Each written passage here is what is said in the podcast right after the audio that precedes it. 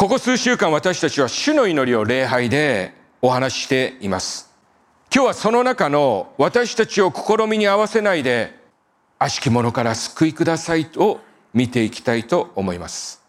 日本語で試みと訳されている言葉は英語の聖書では temptation 誘惑と訳されています。私たちは生まれてから多くの誘惑に遭ってきました。その誘惑はもう一口のドーナツを食べるかやめておくかというようなもうというような小さなことから人生を誓った伴侶を裏切ってしまうというような誘惑もあります。ドーナツに関して言えば今日皆さんがこれからリフレッシュメントの前に立つときこの誘惑を経験するかもしれません。しかしこのことが人生に与える影響はさほど大きくありません。それに対して伴侶に対する不誠実は互いの関係を壊し、それは家族の心にまで深い傷をつけます。ご存知のように、人類最初に神に創造された人間はアダムとエバです。人間がこの世界に誕生するや否や待ってましたかのように、サタンは園にいるエヴァに近づき、語りかけました。創世記三章一節園にあるどの木からも取って食べるのと本当に神が言われたのですか？なぜエヴァなのですか？その実を食べてはならないと直接神様の言葉を聞いていたのはアダムだったからです。直接神様から聞いていない者の心を揺さぶる、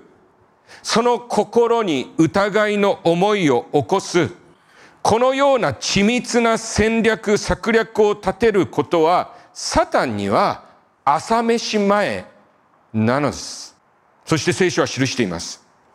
三章六節創世記。女がその木を見るとそれは食べるによく、目には美しく、賢くなるには好ましいと思われたから、その実を取って食べ、また共にいた夫にも与えたので、彼も食べた。時代は変われど、私たちが心惹かれるものは当時と何ら変わっていません。今も私たちは、美味しそうなもの、見たい、見た目のいいもの、賢くなれそうなものに心が惹かれていきます。そしてここを読む限り、アダムはエヴァを咎め、諭すことなく、彼もすんなりとその実を食べてしまったようです。彼らの夫婦関係はどのようなものだったのか。ここから私たちはいろいろな想像ができます。そして聖書はこの時から人は死ななければならないとならなくなったと記録しています。人類にとって最も古い夫婦の間に起きた出来事ではありますが、それはなんと私たちに身近な出来事でしょうか。誘惑とは何でしょうかそれは、すべきではないことに惹かれる思いではないかと思います。それでは、すべきではないことを私たちはどう知るのでしょうか今日の世界の一番大きな問題は、このすべきではないことをどうぞ覚えてください。私たちの判断に委ねられているということです。そう。感情的で、近視眼的で、公平な判断をすることが極めて難しい。自分の都合で、いくらでも計りのメモリを変えるような私たちの判断です。主にある皆さん。このすべきではないという判断は、私たち以外の市場の存在によるもの、すなわち神の判断であるべきです。あらかじめ申し上げますが、私たちはこれからも誘惑誘惑を受け続けます。いや、誘惑なんて受けてないぞという方がいるかもしれない。怒らないで聞いてください。時に私たちは誘惑を誘惑すらとすら思わずに気の向くままに生きていることがあること。そして気がつけばもうどうにもないところにまで行ってしまっていること。このような実例を取り上げれば枚挙にいとまがありません。誰でも良き人生を送りたいと願いますでしょう。普通の親なら我が子に同じことを願いますでしょう。そうであるのなら私たちはこの誘惑を避けて生きていくということをいつも念頭に置いておくべきです。誘惑に陥ってしまった方たちが必ず思う思いはこんなはずじゃなかったなのです。私たちはこのことを軽く見ずに真剣に受け止めるべきです。私たちの主イエス・キリストは知っていました。この誘惑は私たちにどんなに大きなダメージを与えるかということ。アダムとエバが誘惑に陥ったことにより人類は死ぬという避けることができない大きなダメージを受けたのです。これらのことを踏まえてイエス様はその宣教を始める前に私たちのために三つの誘惑を自ら進んで受けたのです。今日はその三つの誘惑を見ていきたいと思います。イエス・キリストが受けた一つ目の誘惑、また4章1から4節さてイエスは御霊によって荒野に導かれた悪魔に試みられるためである。そして40日40夜断食をし、その後空腹になられた。すると試みる者が来ていった。もしあなたが神の子であるなら、これらの石がパンになるように命じてごらんなさい。イエスは答えて言われた。人はパンだけで生きるものではなく、神の口から出る一つ一つの言葉で生きるものであると書いてある。この出来事はまた以外にマルコ、ルカにも登録されているのですが、共通していることはどれも御霊に導かれてと書かれていることであります。神の霊である精霊が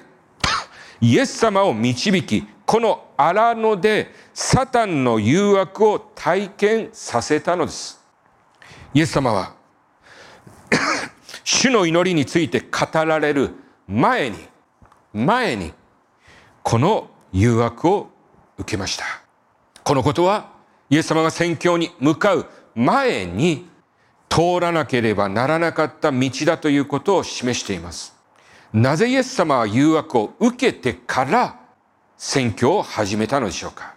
ヘブル書は明確にその理由を記しています。ヘブル4の14から15。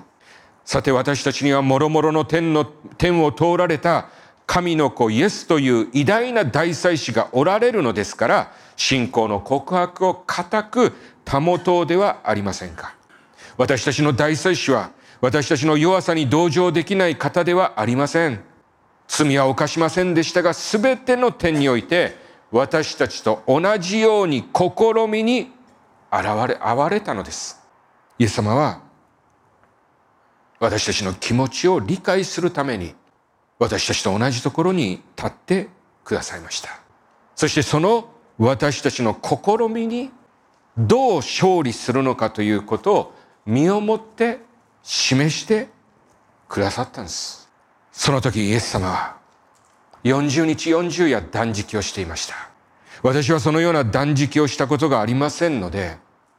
その時のイエス様の肉体と心がどんな状態であったかを想像することもできません。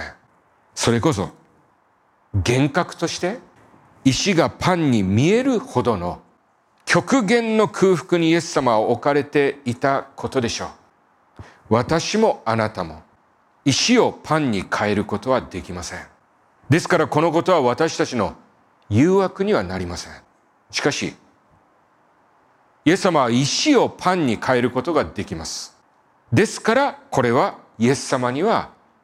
誘惑なのです。そして結論から言いますと、イエス様は心身ともに極限状態にありながらこの誘惑に対して石をパンに変えるという奇跡をなさいませんでした。このパンは文字通り口から入れる食物と理解していいでしょう。そして同時にそれには私たちの生活に必要なあらゆるものが含まれることでしょう。イエス様は私たちにこれらのものが必要なことを知っております。しかしイエス様はこの誘惑を退けました。時に私たちはこの石をパンに変えてくださいというような願いを神様にすることがあります。そのような時にはまず それをなさらなかったこのイエス様の姿を心に思い起こしましょう。石をパンに変えてくださいというような私たちの祈りが聞かれない時、私たちは神様に不満を持つのではなくて、その背後にあるさらに大切なことに心を思い巡らすべきです。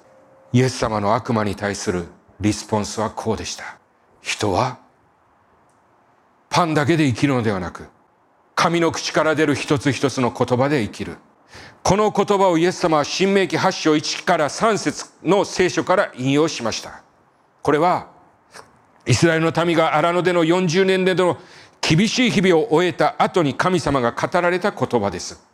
私が今日命じるこの全ての命令をあなた方は守って行わなければならない。そうすればあなた方は生きることができ、かつ増えまし、主があなた方の先祖に誓われた地に入って、それを自分のものとすることができるであろう。あなたの神主がこの40年の間、荒野であなたを導かれたその全ての道を覚えなければならない。それはあなたを苦しめてあなたを試み、あなたの心の内を知り、あなたがその命令を守るかどうかを知るためであった。それで主はあなたを苦しめ、あなたを飢えさせ、あなたにも知らず、あなたの先祖たちも知らないマナーを持ってあなたを養われた。人はパンだけでは生きず、人は主の口から出るすべての言葉によって生きることをあなたに知らせるためであった。もしイエス様がここで石をパンに変えて、やった空腹が満たされたぞすごいだろうどうだと言うのであるならば、パンは主の御口から出る言葉よりも大切なものであるということになります。私たちに必要なのはパンだけなのだということになりますでしょう。しかしイエス様は、人は主の口から出る言葉で生きるということを自らの極限の身をもって私たちに示されたんです。これからも私たちはこの世のパンに関する誘惑を受けることでしょう。ある意味、この類の誘惑が私たちの誘惑のほとんどだと言っても過言ではありませんでしょう。人はこのパンを過剰に得ようとして、最も大切なことを失ってしまうことを繰り返しているのです。そこに手を伸ばしてしまいそうな時、精霊様がそれよりもさらに大切なものがあることを思い起こさせてくださいますように。イエス様が荒野で受けた二つ目の誘惑です。マタイ4章5から7。それから悪魔はイエスを聖なる都に連れて行き、宮の頂上に立たせていった。もし、あなたが神の子であるなら、下へ飛び降りてごらんなさい。神はあなたのために見つかいたちにお命じになると、あなたの足が石に打ちつけられないように彼らはあなたを手で支えられるであろうと書いてありますから。イエスは彼に言われた。主なるあなたの神を試みてはならないとまた書いてある。ここでサタンはイエス様に対する攻め方を変えてきました。先の誘惑に対してイエス様が聖書の言葉で対抗してきたために、サタンも同じように聖書の言葉を使って誘惑してきたんです。サタンが言いよんした聖書の言葉は、詩編91編の言葉でした。詩編91、9から12、あなたは死を酒どころとし、意図高きものを住まいとしたので、災いはあなたに飲まず、望まず、悩みはあなたの天幕に近づくことはない。これは、主があなたのために天使たちに命じて、あなたの歩むすべての道であなたを守らせられるからである。彼らはその手であなたを支え、石に足を打ちつけることのないようにする。サタンも聖書の言葉を引用するのかと驚く方がいるかもしれません。しかし、このこともサタンにとっては朝飯前です。サタンは私たち以上に聖書の言葉をよく知り、その言葉の力を認め、誰よりもそれを恐れています。サタンはその言葉を曲解して用いようとしました。この詩篇の言葉は神に信頼する者は守られるという文脈で語られています。しかしサタンは彼らは屋上から飛び降りても天使が飛んできてあなたを受け止めるから大丈夫だろうとこの聖書の言葉を曲解しているのです。主にある皆さん、私たちも聖書の言葉を曲解曲げて理解してしまうことがあります。聖書は一部分を取り上げて解釈するのではなく、その前後のつながりというものを、また全体を知らなければならないのです。私たちは自分の都合に合わせて、聖書の言葉を無理やりにこじつけることがあります。しかし、そこには何ら力がないのです。このことをしかと心に刻みましょう。このサタンの言葉にイエス様はどう答えたのか。イエス様はここでも聖書の言葉、新明記の言葉によってサタンが曲解した言葉を正しました。新明記5章6章16から12あなたがマスタでしたようにあなたの神あなた方の神主を試みてはならない。あなた方の神主があなた方に命じられた命令と証と定めとを努めて守らなければならない。曲解された聖書の言葉をイエス様は聖書の言葉で正したのです私たちは思いますあらゆる人災震災が私に望みませんように私を悩ますものがありませんように。イエス様はここで、災いや悩みが自分に望まないようにしてみようという誘惑を受けました。イエス様は、災いと悩みが自分には襲いかからないよりも、父なる神を試みないということに重きを置いたんです。その父なる神の言葉を何よりも大切なものとして、その神の言葉によりサタンを、誘惑を退けたのです。ここに私たちが誘惑に勝利することができる最大の、そして唯一の方法があるのです。三つ目の誘惑です。それは4章8から11節次に悪魔は、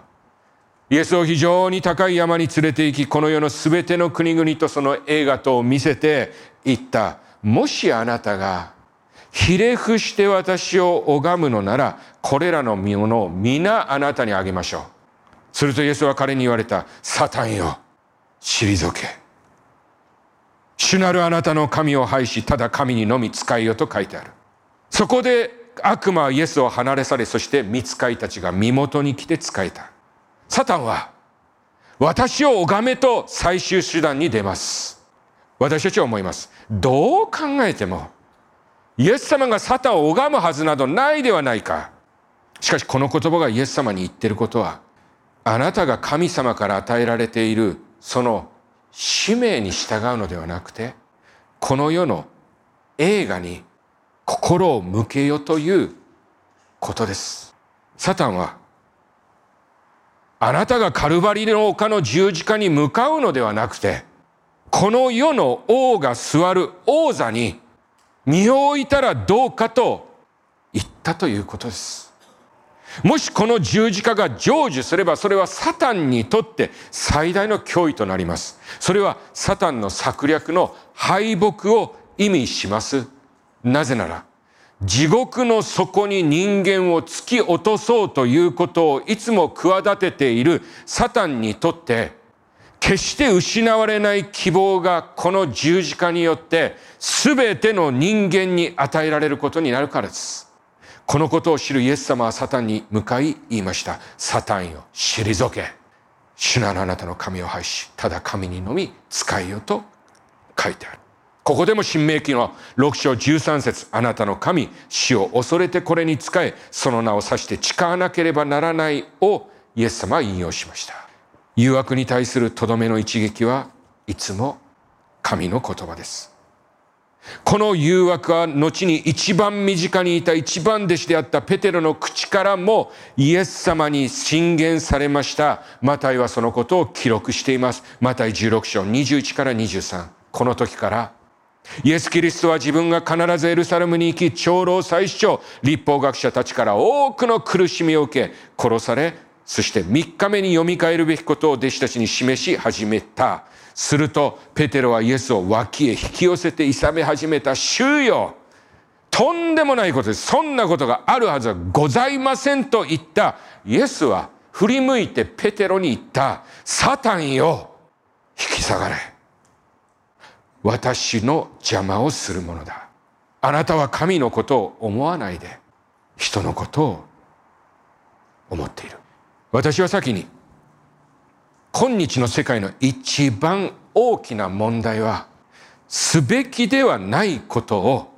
個人の判断に任せていることだと言いました。そしてそれは、もう一度言いますけど、感情的で、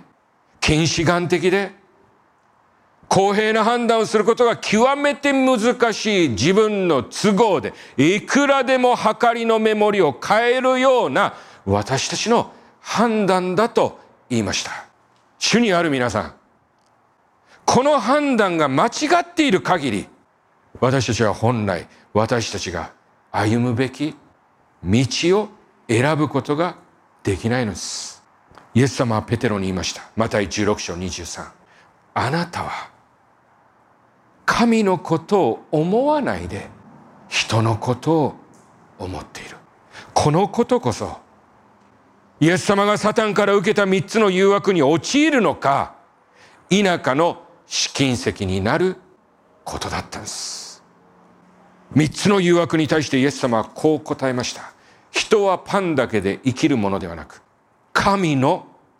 口から出る一つ一つの言葉で生きるものである。主なるあなたの神を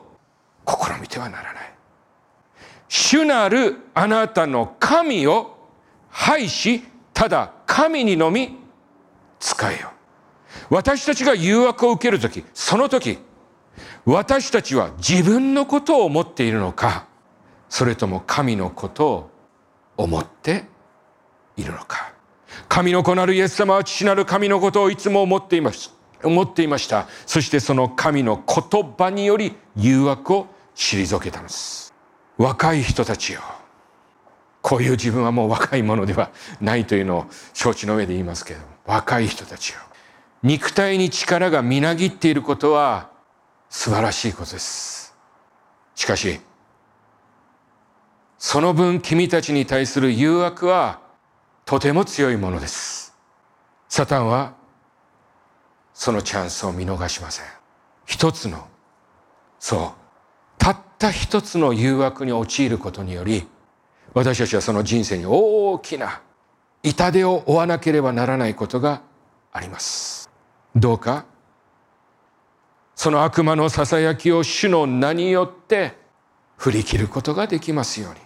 その時に皆さんの思いが神様に向けられますように。詩編119編9節若い人はどうして己が道を清く保つことができるでしょうか御言葉に従ってそれを守るより他に